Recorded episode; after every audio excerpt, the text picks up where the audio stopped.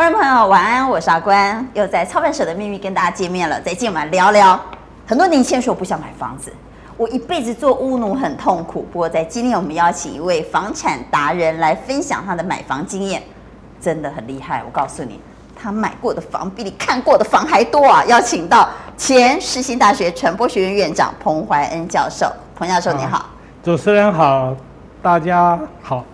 我们再从另外一个角度来谈。那年纪大的人呢？现在有人说，我老了呢，身边得有点现金。那我做的钱呢，都卡在房子。将来我老了，搞不好都输在医院里，哈，也有这个可能，有可能。或者是，嗯、呃，孩子如果不在身边的话，甚至要到很多的养生机构去，或养老机构去。我养着这个房子，又不能，又不能拿来花，我干嘛呢？所以政府呢，就。为了鼓励大家能够在老的时候呢，不要因为养着房子反而没有现金，影响到自己的这个退休生活或养老生活，就有了新的一个政策，叫做以房养老。对对。但好像一直推不太动哎。哎，对，以房养老，其实这个概念，这个我们叫做逆向贷款的啊，这 reverse 的这种概念，其实是我那时候到美国才知道。其实，在台湾，嗯，当年好像大家没这个习惯，所以这个政策很久，然后一直推动不了。对，因为简单的来说啊，年轻的时候我们养房子，对不对？是。那年纪大的时候，房子可不可以养我？那房子怎么养我们呢？就是以房养老。那以房养老到底是？以房养老啊，当然对。其实我。觉得对于台湾的现在三四年级啊，我们所谓三四年级，五年级还没退休了啊。是。三四年级，因为他们大部分当年都有买房子，然后钱都在房子上。哎，那时候也钱房价也不高。哎。但是现在房子很贵了，尤其他如果他是在台北市的话。但是纸上富贵呀、啊，我又不能卖，我住在里面，那个房子就是从三百涨到三千。对。这个就是重重要的观念就在这。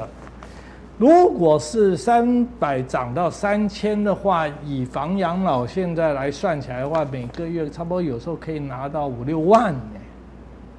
那怎么拿呢？教授，怎么讲讲这个？他哦，他他是这样子，三千。我不用卖房子，对不对？我还是不不用卖，还是住在里面，很重要。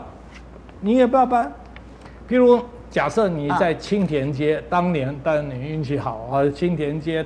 泰安呃那个泰顺街了那一带，嗯。啊、哦，买了就公寓嘛，是、哦、公寓的房子，然后呢那时候可能买三百万，现在可能两千五百万了、啊，我不要讲三百到三千了啊、呃，对，好，到三千的时候呢，那如果以房养老的话，嗯、先银行先给你打个七折或六折。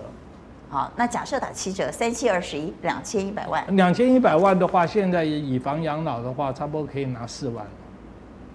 那是银行每个月会给我四万吗？哎，对，我现在我有办嘛啊，我是拿深根的房子，啊啊，去办以房养老。但我每一个月呢，那是因为我太太名义的房子嘛，我的那个九十平的房子是我太太名义的，所以我就用我太太名义去办以房养老，嗯。呃，以房养老这样子的话，他每个月我就拿两万，我们只要两万，其实我们可以申请三万的，哦、但我们只要两万。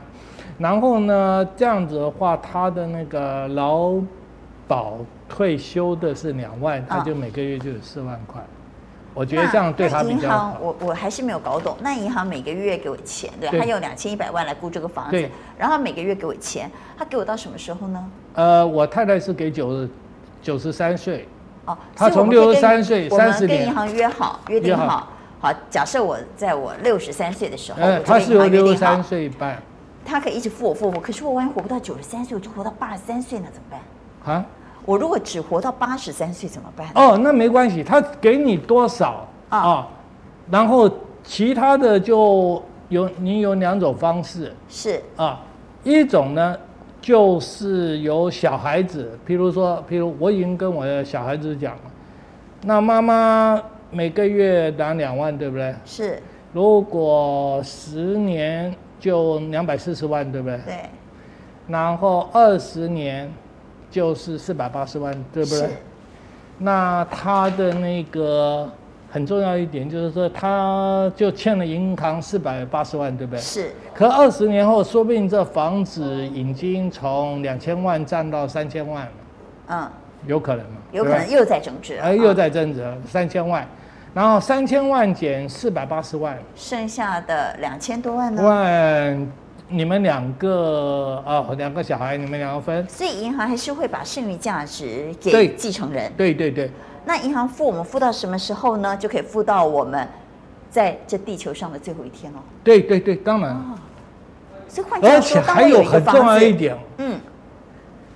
这个我也问过何库的和合库的董事长过啊，我们也是谈以房养老嘛。何库董事长说，我可不可以？现在我只要两万，对不对？是。可是等到我，我将来要，我十年后，我觉得我每个月要四万，因为我要请个玛利亚，对不对？那很简单啊，怎么办呢？很简单，一个我跟这银行谈资产重估。哦。或者我另外找一家银行来以房养老，我借新还旧。也就是说，虽然我跟他约定了三十年，那这中间如果我有更高的需求，对，我其实是可以重新再谈的，可以。或者我可以换另外一家银行。所以以房养老有什么不好？所以以房养老好的不得了。第一个，你不用把这个房子卖掉，卖掉你就可以享受这个房子的增值。对，一般人都认为房子的增值我没卖。那都是纸上富贵，我没办法享受到。没像我经常，我老公都跟我说，我们那房，我说哎，我们那房涨很多。他说，哎呀，我们住在里面又没卖，涨很多跟我们有什么关系？这样听起来是有关系的。如果我们去办了以房养老，将来我们退休，我们就可以透过我们房子增值出来的这一笔资产来养老嘛？对，当做领退休金。对，那没付完的部分呢？银行会给我们的继承人，那有没有可能啊？那如果我的继承人不要，因为我两个孩子都在国外的话，那银行会把这房子拍卖法拍，拍完扣掉银行贷给你的钱，就是四百八十万，然后剩下的钱还是由法定的继承人来。那这个房子呢？刚刚我们举了一个例子啊，假设这个房子后来。增值到三千万，可是教授说我只用了四百多万，我还有两千六百万。对，那问题是这两千六百万是银行从口袋里拿钱给你的小孩了呢，还是他得把房子卖了才拿钱给你的小孩？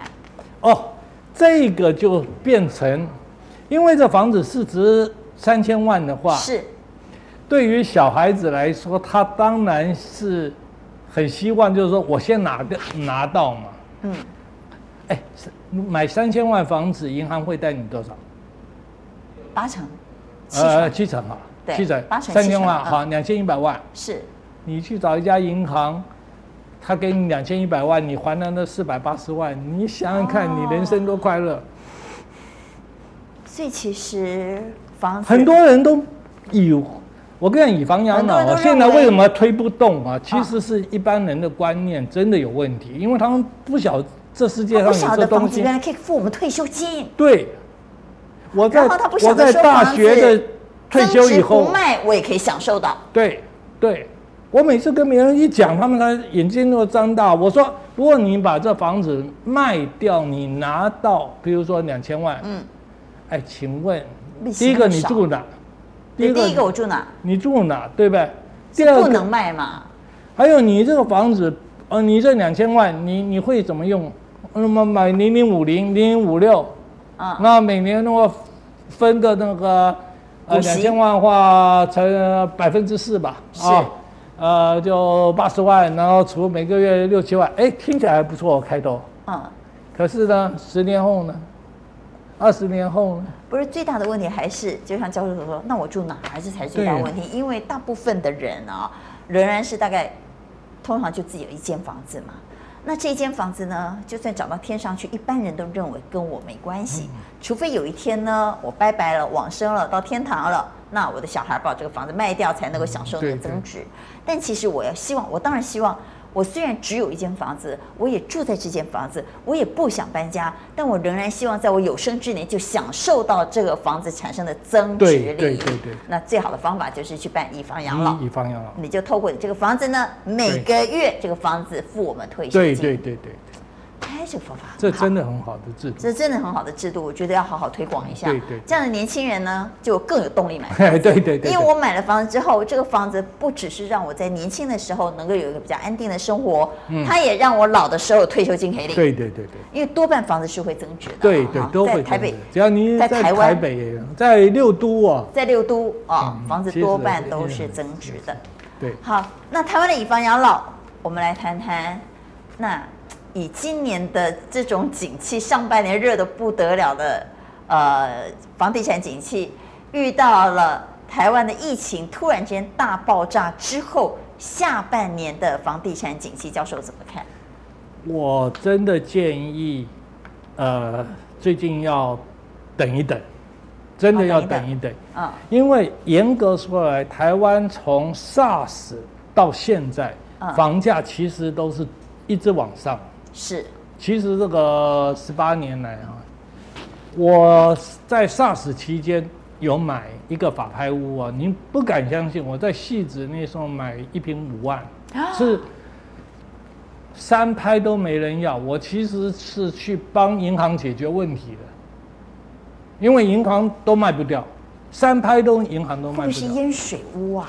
那时候就淹水，那时候淹水。可是我，因为细节很多房子会。可是那时候我已经知道有苏苏红道这种，哎，这个研究房地产其实还是要研究国家的都市计划的，还有政府建设。因为这些政府建设，我第一个想法直觉就是，哎呀，一定是淹水的房子，所以很多人不敢要嘛。不敢要，所以那时候买来。其其实那 那时候买，我是买两户啊，这个对门嘛，电梯出来对门各五十三平，还有两个停车位。我可以跟你讲说，当年是别人请我买的那个，你可能你们你晓不那时候叫金拍屋啊？金拍屋我知道。哎，那时候金拍屋，那时候当银行他那一手头一大堆这种房子，不良资产，银行有很多不良资产。其实我那时候没钱。真的没钱，那时候我两个小孩都在国外念书，我那时候一毛都没。后来我就这么去硬着头皮买，硬着头皮去借了一百万。啊，一百万以后呢，就是其他银行借我四百万嘛，就是五百万就买了。那教授当时你就知道那房子将来不会淹水喽？你当时我那六楼，我六楼的六楼，所以我也啊不不六楼的五楼，其实我那时候其实。我想要淹也淹地下室嘛，后来就没淹了，后来就没淹，就是在福德二路，因为后来就没淹了。所以教授，你有做功课，知道当时的政策或者都市计划，那时候就有细致的淹水问题是可以很快的得到解决。你你有没有听过圆山疏洪道？有，因为圆山疏洪道建好以后，汐止就不淹水了。所以真的要不只是要研究 location 哈，不只是要研究地段。还要研究政府的公共政策啊，到底政府现在把钱花在哪里？这个在台中不是有什么五期、七期？是，那个都政府建的。好，那我们再回来谈。那除了呃，刚我们也谈到怎么样去掌握到呃现在的买点啊，或者是呃怎么样去等到一个最好的时机点进场之外呢？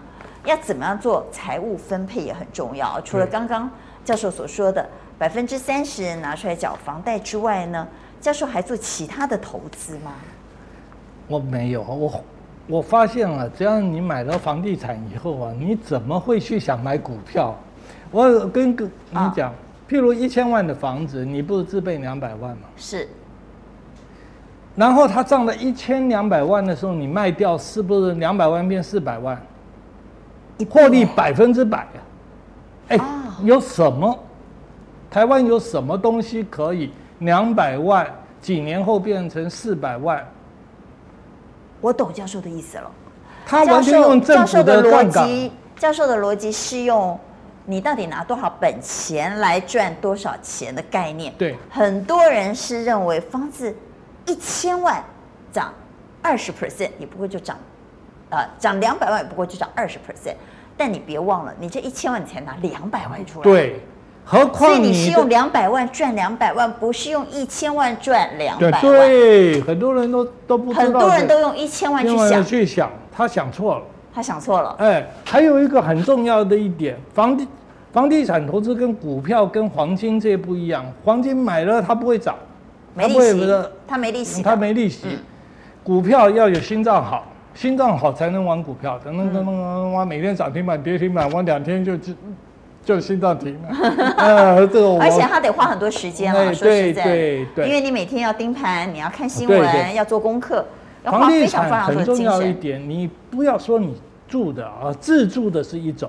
其实我一直都只，我其实分两部分，一部分是自住，一部分是投资，另外一部分投资。但是你有没有注意到，投资其实是有人帮你付本地还。那就是要租啊，租嘛，你要收房租啊，收房租啊。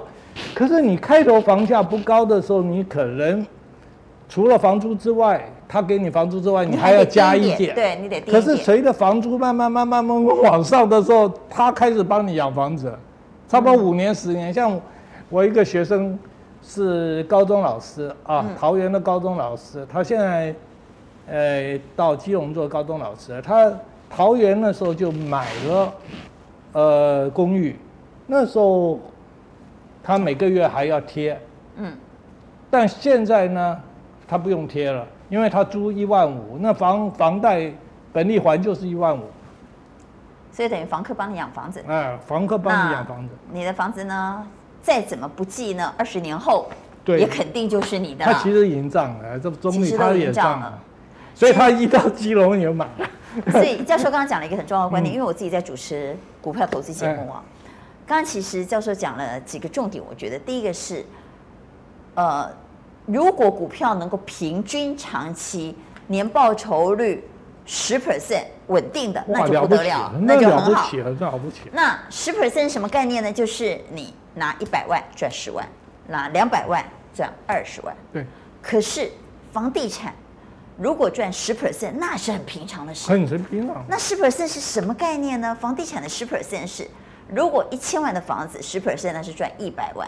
可是，一千万呢，你只要拿两百万出来。换句也就是说，同样拿两百万，你做股票呢赚二十万，但是你做房地产赚一百万，但是获利 percent 都是十趴。对，你想想看，我法拍屋那个买五百多万，对不对？嗯后来我一千四百万卖的，那你说我是从五百万涨了一千四百万，占三倍，错了。其实我只拿一百万出来，所以是一百万，变了那么多，一千三百万，比跟买高端的那个前两天不错。哎，如果哎，所以这样子一算啊，哎，认真的这个算盘打一打就知道，同样获利十 percent 啊，但是股票的十 percent。风险高，不容易，也不那么稳定。但房地产的十 percent，以长期台湾的房地产的趋势来看，不难嘛，哈。那同样十 percent，但是如果你用，呃，你一块钱可以赚多少钱的这个逻辑来思维的话，那房地产的十 percent 多多了，因为房地产十 percent 对你来讲是五十趴，对。但是股票才是十趴而已，对。好，所以这是一个。资金的投报观念，就是我每一块钱，我到底能够替我这块钱赚多少利润的投报观。第二个呢，我自己觉得啊，房地产的风险很低，为什么呢？对因为我就算就算我真的这个月，哎呀，真的比较辛苦，晚一点缴房贷，顶多呢，他就帮你涨一点，罚一点滞纳金，要。要三四个月以后，要把你断头法拍，那是非常非常少见的，非常少。因为你除非连续不缴房贷，对不对？你只要乖乖的缴房贷，就是落个一两个月，哎，银行催一下，你赶快补缴，补他一点滞纳金，那就没事。但房子不一样，股票不一样。股票如果你同样做融资，除非你是现股，股票融资跟房地产融资最大的差别是，股票融资跌三根你就断头，对对，就断头。股票动不动就要被人家断头，但房地产没有断头这回事，没有这回事。啊所以同样用财务杠杆，房地产的风险相对比较低，小小多了。而且房地产你还可以租人收房租呢。哎呀，买股票说实在，上市公司开心的时候呢，配息给你；嗯、不开心不配息给你，你也不能怎么样。他说他就是没赚钱嘛，像大同那种公司几十年不配息给你，你也拿他没办法。但房子呢，我只要出租，房客不可能不付房租嘛哈，所以房子是本身一定有孳息可以领的。我认为这也是一个。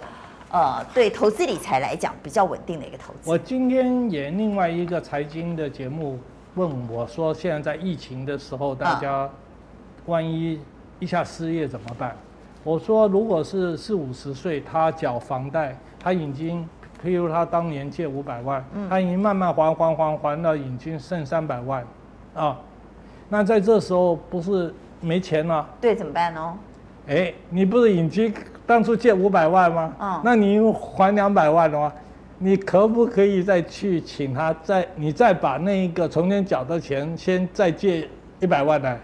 啊，可以吧？二胎吧，我们所谓，但是不是像不是像那个什么黑道啦那种，不是民间的二胎，而不是民间的二胎，而是因为他如果不借你也没关系，你找到另外一个银行要 借新还旧。其实呢，这我倒是有一个经验可以分享。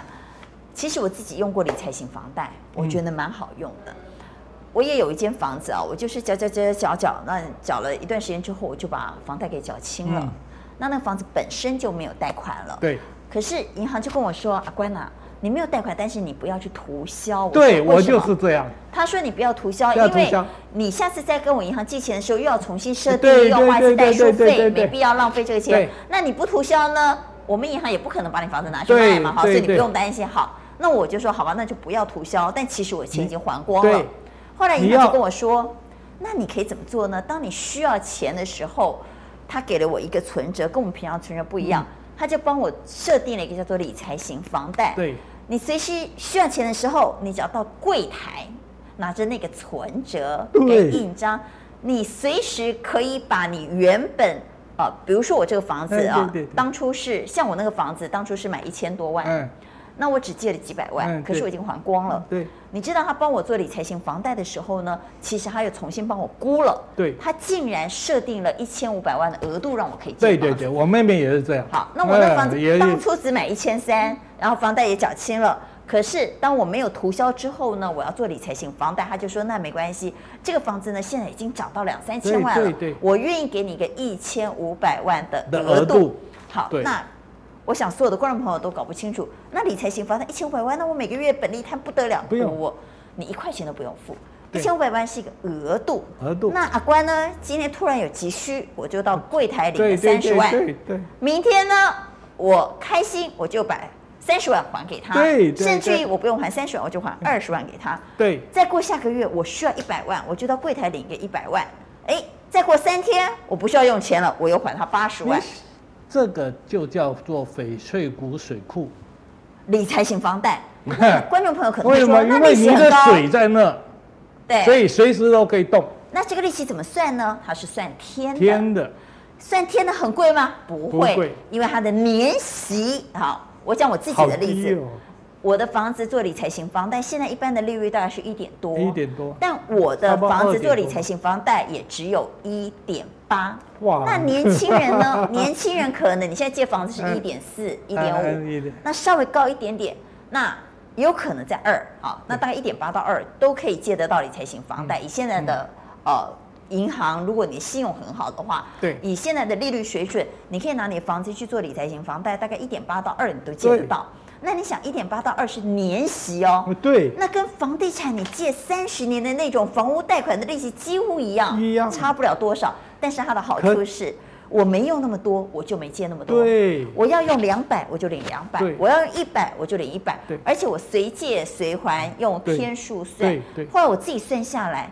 其实我一个月搞不好才付他几百块钱利息，没错。可是我有一个一千多万的，等于是不用看人脸色的金主。对，你这样你跟人家借房借钱嘛，你要看人脸色，跟人拜托多难。不用啊，我等于是有个一千五百万的金主等在我那里。对对对。我随时要用我就跟他借，没错。也不用看人家脸色，我随时要还我就还。那你算一算，那利息又便宜得不得了。对，所以房子本身呢，也可以拿来当做周转，对啊，或者是，嗯，应该是说投资理财的工具。